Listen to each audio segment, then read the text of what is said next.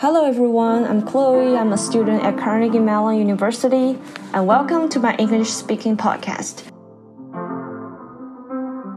I got my peaches out in Georgia. Oh yeah, shit. I get my weed from California. That's that shit. I took my chick up to the north, yeah. Badass bitch. I get my light right from the source, yeah. Yeah, that's it.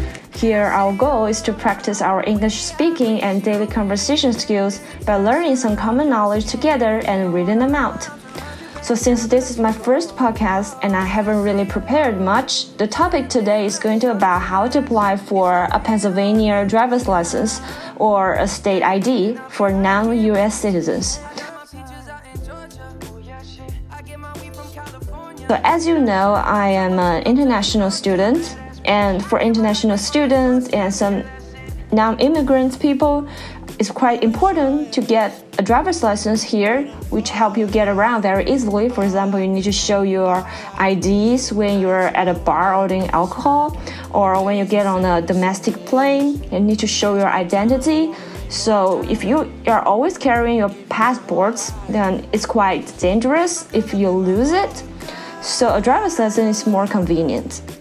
So here is a guidance from um, the Office of International Education from CMU uh, on how you can get your driver's license or your state ID card and how to renew them like after they expire. So hopefully, um, as you are reading it through with me, um, you're not only speaking English, maybe learning some new words. You can also learn how to, you know, do the stuff. Okay, let's begin. Let's see. This guidance begins with many non immigrants and their dependents obtain a Pennsylvania driver's license or state identification card through the PA Department of Transportation, aka PennDOT. So here, um, non immigrants who are us and their dependents, like people who depend on us, they are called our dependents, like your spouse, your parents, and your children they can obtain a PA driver's license or state ID card through the PA Department of Transportation. Okay, cool. So we know where we should go to for this thing. In addition to providing visitors the opportunity to drive, a state issued photo ID can be a good alternative to the passport.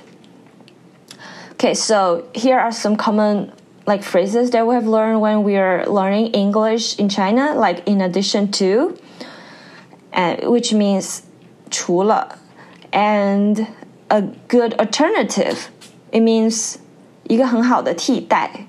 So you see that like how we can apply what we learned at school to what we are reading like out of school. So it means that um, for the ID, like or a driver's license, it can not only allow you to drive here legally, it can also be a good alternative to pa- to the passport, like if you're flying or going around domestically. Okay, next. Each state has a different requirements for issuance of driver's license and state ID cards. Okay, so the issuance of those things are state-wise. This handout, like the thing I'm holding in my hand, provides detailed information for non-immigrants in F, J, and H status who wish to obtain a PA driver's license or state ID card. Detailed information, which means like information that's very specific. Okay, cool. Yeah, I hope that this is so far is easy for you guys to understand. And now we'll go to the next paragraph. To be eligible for a PA driver's license or state ID, a non immigrant must have at least one year remaining on their immigration document, like I 20, DS 2019, or H 1B, H 4 approval notice. To be eligible for, eligible, E L I G I B L E, like it means that you can do something legally, means 合法的. And yeah, that's kind of what it means. Or um, yeah, it means that you are allowed to do something. You can legally apply for something because you are qualified for it. And to be honest, I don't have one year remaining on my immigration document, uh, but I heard that half a year can also work. Generally, visitors who will be in the US for less than one year are expected to use their home country driver's license plus the international driver's permit in English. International driver's permits must be obtained outside of the US. This thing aligns with what I know when I was back in China getting my driver's license back there. And yes, they do provide international driver's permit in English, but I didn't get it when I was in China. So this this way cannot work for me. But anyway, I can still apply for a driver's license here. Yeah, should be good. So what you should take to get a driver's license? First, you'll be required to take four exams. A medical exam available at University Health Service if you are a CMU student. Check. Written knowledge exam, vision exam, and road exam. So this the last three exams are what you will be going through. A written knowledge exam is kind of like 笔试, so it's like a regular exam on the computer. A vision exam is to examine your vision to make sure that you can see well with your glasses or your contacts on. And a road exam, um, in Chinese we call it 路考, so it means it means the same like you need to drive on the road to show your techniques Okay, and those with a valid license from another US state may be exempt from some of the exams. So if you already have a valid license from another US state, you may not need to take some of those exams. Okay, cool. There are some required steps to go over. Step 1 Review the chart on the following page to determine what additional documents and forms you will need to bring with you to a driver's license center. Okay, so there's a chart on the following page. I need to see to know what additional documents and forms I need to bring with me to a driver's license center. So I literally just said again. I hope that we are not confused by those long sentences. They're quite easy. They're they have no like opaque words or something. Okay, so what do we need? So actually what I brought with me are passport, I-94 record, uh, I-24 if you are students or scholars on a DS-20 19 form, you bring that. H1B approval notice, which I haven't gotten to yet. A social security card I, or a denial letter from social security office stating that you are not eligible for a social security number. Uh, I used a denial letter, denial, D-E-N-I-A-L. It means like a letter to reject your uh, proposition. So I got that one. And then the next is two documents verifying your Pennsylvania address. It can be lease agreement, utility bill, etc. But it said mm, cell phone bills are not acceptable.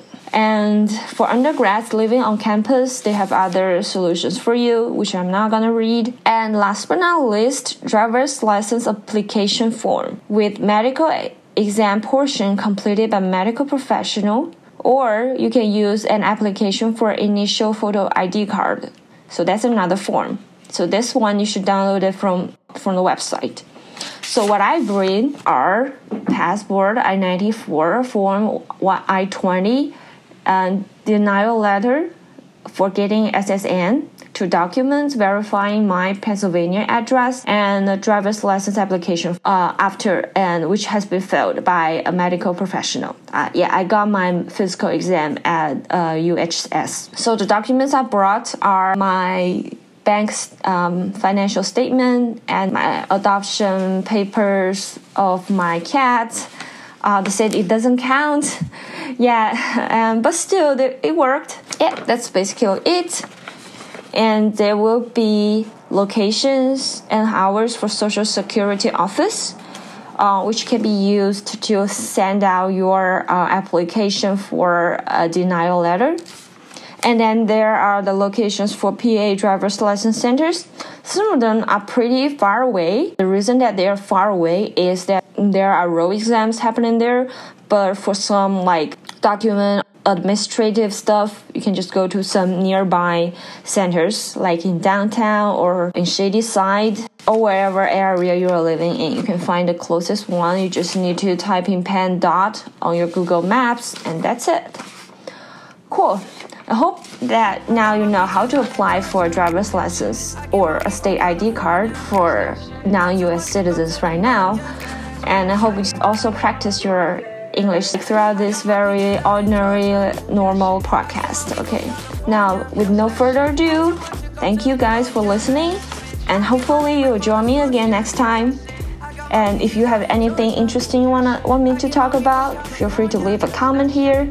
I would really welcome any subscription, any like, or any suggestions personally. Okay, see you guys next time.